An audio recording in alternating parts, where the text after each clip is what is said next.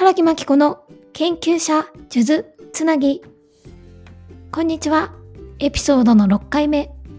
今回は2人目のゲスト、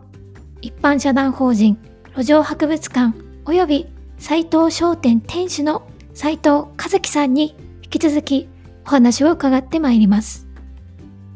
今回のエピソードでは、企業のお勤めから独立し、どのようにして現在の4つの肩書きを持つに至ったのか、また、路上博物館発足の経緯についてもお伺いしてきました。今回のエピソードでは、なぜこのように多彩な活動を常に継続できるのか、その秘密についてお伺いしていきます。それでは楽しんでお聴きください。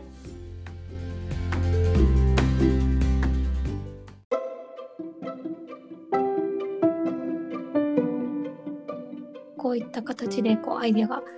生まれていくのかっていうところご自身で何か思うところがあればお伺いしたいんですが。どうしてこうなったって言われるといやうっかりみたいななんか気がついたらこうなった みたいなところが結構あってですね、うん、いや決して意図して意図していや意図してないっていうのもなんか嘘にはなる気がするんですけどなんかこうなる計画を立てたわけではない。です。うん、でまあ、これら今お話ししたののそれ以外にはこうなるかもしれなかったけどならなかったものたちが大量にあってですね。なんか面白そうだねやろうって言ってやってみたけど失速していったものとかが多分どうだろう。これのなんか数倍ぐらいあるんじゃないかな。なんか、えー、終わったやつあんま覚えてないのであれなんですけど多分数倍とかの規模である気がする。ですね。なので、なんだろうな。あとは、自分、自分がなんかやろうってあんま思ってないのはあるかもしれないですね。あ、ご自身でやられているのにもかかわらず、僕がやりたいことってあんまないんですよね。いや、なんだ、なんだ、お面白ければいいんだ。そうなんですね。うん。あ、でもそれがじゃあ全ての根底にあるっていう感じでしょうかね。料理を食べるときに美味しいのが食べたい。うん、突き詰めると結局僕ってそれしか多分考えてなくて面白くなくなったらやめるっていいじゃんなんで面白くないの？続けなきゃいけないの？なんかそうそう思ってる節が多分根本にあってですね。一応一応少ないかもしれないけど常識は持っていると自負があるので面白くなくなったからといってすぐにやめることはなるべくしないんですけど、まあ、あからさまに態度に出てるって言われたりはするんですが、一応、一応面白いと思ってやっている。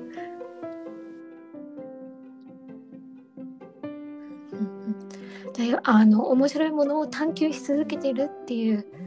感じですかね常に何かこうやっていることをこうやり今やってることもやり続けながらその傍らやっぱり面白いことを常に探し続けているっていう姿勢がいつも仕事に現れているって感じでしょうか。多分。作んなきゃダメだ。ってうんなるほど。他人が他人が作ったものじゃもう楽しめないから。なってしまったっていう多分なんかそういうある種障害のようなものを抱えてるんだろうなと思ってます。あでもそのゼロから作るのにまたやっぱりその材料を探したりですとか物を仕入れたりですとか、まあ、そういったところの感覚がおそらく斉藤さんなんか独自でお持ちのところなのかなっていうふうに感じますね。の時の話したボノという会社の社長と出会ってしまったことであ作れるんだみたいななんかえ？作れるの？みたいななんかそういう気持ちに 多分なっちゃって作れると分かったらなんかこう口を開けて面白いのを待っているのが我慢できなくなったっていう。多分なんかそうそういう呪いのようなものをかけられたのかもしれない。ですける解けるともしかしたらいつか解けるかもしれない解けるのかなっていう。解けない。いやでも解けずにこのままあの面白いことをまたゼロから作ってあの周りの人たちをこう楽しませていただければと思うんですが。作るの。いやそそうだと思います。あのやっぱり物作るってあの自分の中でいろいろなものをやっぱりこう削っていかないとできないことだと思うのでそれをあの続けていけるっていうのも私一つの才能かなっていうふうに思うんですよね。なので多分斉藤さんにはそれがあの続けていける才能が代わりなのかなっていうふうに思って聞いてたんですが。満足できてた方が幸せだったなと。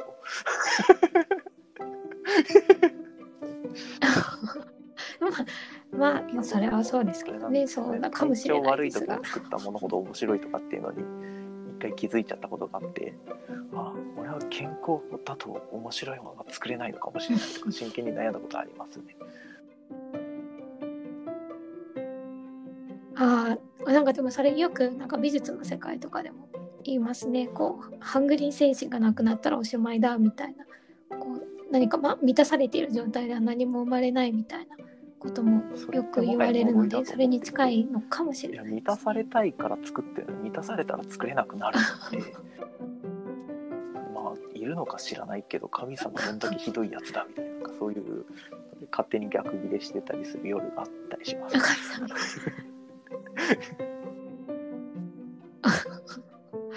なるほど。いやでもこれからもあのどういったことが生まれるのかすごい楽しみだなと思ったんですが今後ですね あの路上博物館もそうですし斎藤商店もそうですし今お話しいただいた他の2つも含めてですね今後どのようにこう今までももちろんなんていうんですかねこうしたいっていうのはないっておっしゃってたんですけれども、まあ、まあ近いあの将来のあのなんていうんですかね展望ですとか希望みたいなものがあればお伺いしたいんですけどいかがでしょうか？答えようと思って答えられずに悩むんですよね。斉藤君結局何したいのってよく言われるんですけど それが分かったら苦労しないよっていつも思いながらいるんですけど。なんだろう展望？展望かえー、いや一応そのキャリア的に編集とかやってたのでこうスケジュール立てたりとか全然するし、まあ、企画を作る上でこの企画の未来はこうなるみたいな話は書いたりするんですけど、一方でこうなんか多分根本で思ってることが一つあって、たかが人間が未来について考えるなんておこがましいと思ってる節が多分あるっぽくてですね。て展望なんて考えたって無駄だっていう。いや、いや、無駄だっていう言い切ってそれを他人に強要するつもりはないんですけど、こと僕自身の人生に関しては未来がどうなるのかなって、いや、知りませんみたいな。とりあえず、なんか、生きていたいですみたいな。で、できればお腹いっぱいで、まあ、もし許されるなら楽しいことがあって、でさらに贅沢を言えばその先がさらにワクワクしてると嬉しいですみたいなそうそういう姿勢ではいますねだから展,、うん展望そう展望と言われるとなるほど。でも今おっしゃったようにワクワクしてるといいですっていうことはワクワクしするようなことをやっぱりやり続けるですとか見つけるっていうところが展望なのかなって思ったんですけど。若干嫌なんですよね 苦しいの苦しいの嫌じゃないですかそうなんですね。あまあそうずっと続くとえやっぱりそれは嫌ですよね。あのいい完璧な状態ではない苦ですよね。しまないとワクワクできなくてワクワクできないのも嫌だっていうところであそうかだから未来を考えると積んでるなと思って考えるのやめるんです多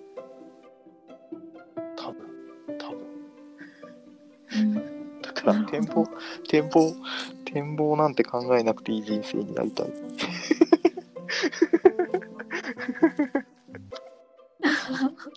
はい。すごい究極ですね。あでもあの今後のですねあの路上博物館の展開なんかもすごくそそっちとかはすごく語れます。楽しみにしているので何か あ、本当ですプロジかじゃあェクトベースは、あ、プロジェクトベースでの展そ望ったら全部3時間っていう形でいかがでしょうか。えっと、そう、プロジェクトとして、これは力を入れたいと思う時点で、多分展望が描けていて、ただ一方でそこの展望の中に自分がいる必然性がないんですよね。なんだろう、こう、より良い展望より良い未来が生まれるのであれば、自分がそこにいない方がいい瞬間って来る可能性が全然あって。で、まあそうなった時に多分僕はあっさりと自分でそうですね、いなくなる。確かに。こうなった方がだって面白いじゃんっていう理由だけで。っうんていう意味でプロジェクトベースの方が展望はすごくうん自分自身が入ってなは入らずに描けるので描きやすくてで路上博物館自体は僕はこう人々の想像力を伸ばしたいっていうのが僕の中ではあってこの辺多分森さんと僕の過去の経験の違いから、多分ちょっとずつ語る言葉が変わってくる部分ではありつつなんかこう同じ方向を向いてるとは思うんですけどこうなんでしょうそのはい。明るい未来想像できます？みたいなことをちょっと思っていてあのいろんな世の中の人々に対してこうこと、うん日本という国に暮らしている中ではい。50年後がバラ色になる世界って想像できますみたいな僕できないですよねって思っていてでなんかそれうんってすごくこう未来がはい明るくならないなと。でじゃあどうしたらいいんだろうって思ったら実は人々の想像力というものが落ちているのではないかと。なんかそれこそ結構古い雑誌とかうん見つけたら読むの好きなんですけど、なんか1970年代とか60年代の雑誌ってこはい。うなんかちょっと頭おかしい感じがして好きなんですよ。なんかなんだろうこうみ未来ってこんな面白くなる に。違いないにみたいな。なんかそう信じきっているところがある気がしていて。うんでなんかそこそういうテンションの中から生まれるものの想像力って本当面白いなと。でなんかそれぐらいの年代の雑誌とか見てると、なんか今やってる人たちの面白いことってもう一通りこの人がしてるんだなっていう気になっちゃって、まあインターネットが発達したからでき。ることがちょっとなんかおしゃれになったとか今のデザインに合わせてるからおしゃれに見えるとかっていうだけで実は根本的にやってることのその企画の部分って実は当時の人たちと同じかそれ以下のことしかやれてないんじゃないかって気がしていて。それって多分当時の人たちの方が未来に対する想像力が高かったんじゃないかなと。ウィキペディアもない時代にこんなにいろんな知識があるなんてびっくりみたいな。なんかそれを思ってしまい、でじゃあそうん。の想像力って一体どこから生まれていく、伸びていくんだろうって思ったら、こう標本観察したりだとか、なぜだろうって考えたりだとか、このとんがりってすごい強そうで、実はここからレーザーが出るんじゃないかみたいな予想を膨らませていったりとかってする。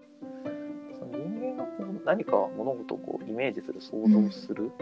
ための材料っていうのは実は博物館には大量にあって、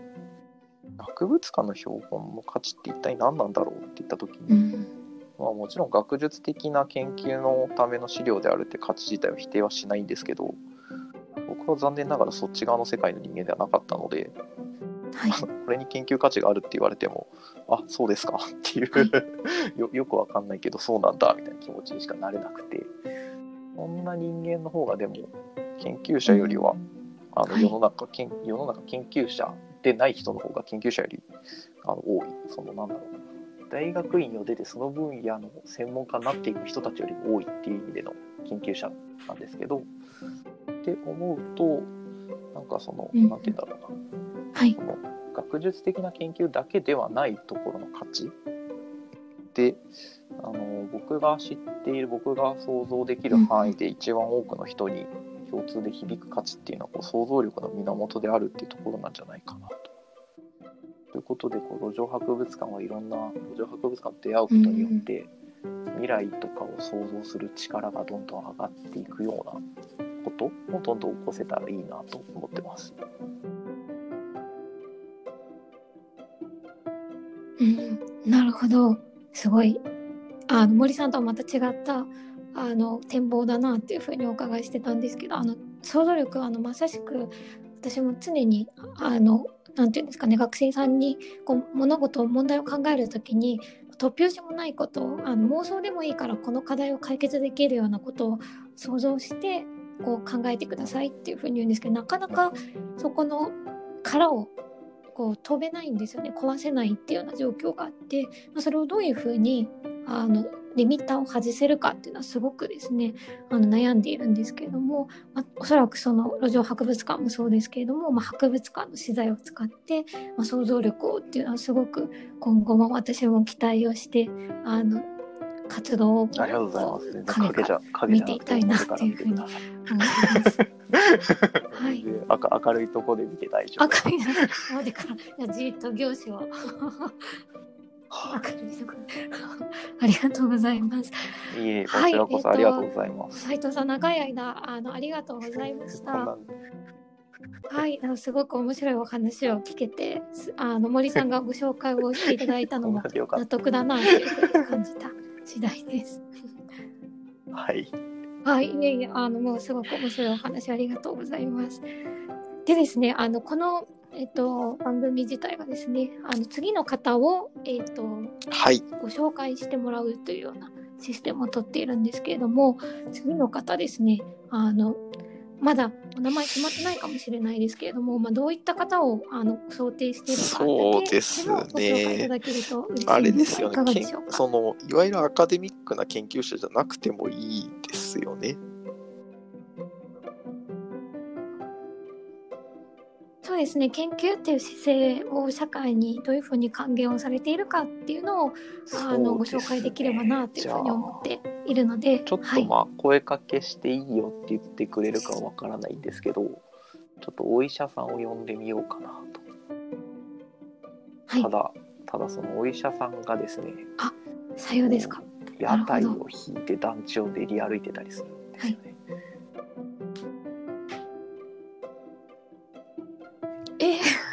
それはなんかあの診療のためにそういったことをされているっていうことですか、まあ、彼もそのいい一応一応なんだこれ難しいな。ちゃんと他人紹介するの難しいですね、まあ、屋台を引いていって、まあ、それが健康づくりにつながるという話ではある あるっぽいんですよ。あいやえっとその地域とかコミュニティの健康づくりにつながっていくっていうま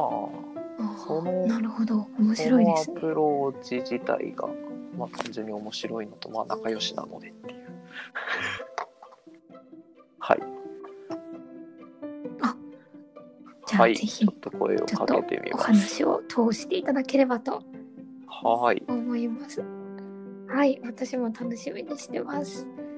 はい、すいません、斉藤さん、すごい肩書きがたくさんあってお忙しいので、今日はあの今回お時間ありがとうございました。はい、では、えっ、ー、と、またその次の方につないでいただいて、はい、えー、ありがとうございます。配信をしたいと思いますので、楽しみにしていてください。では、はい、ありがとうございます。えっ、ー、と、今回のゲストは、なんて言ったらいいかな、斉藤商店店主、一般社団法人路上博物館理事、NPO 法人、えーと、松戸 NPO 協議会のコーディネーターに加えまして一般社団法人オンラインミーティング推進協会の理事をされている斉藤和樹さんにお越しいただきました。ありがとうございました。そうになって。いやあのめんどくさい時は斉藤商店店主だけでいいですよ。はいありがとうございました。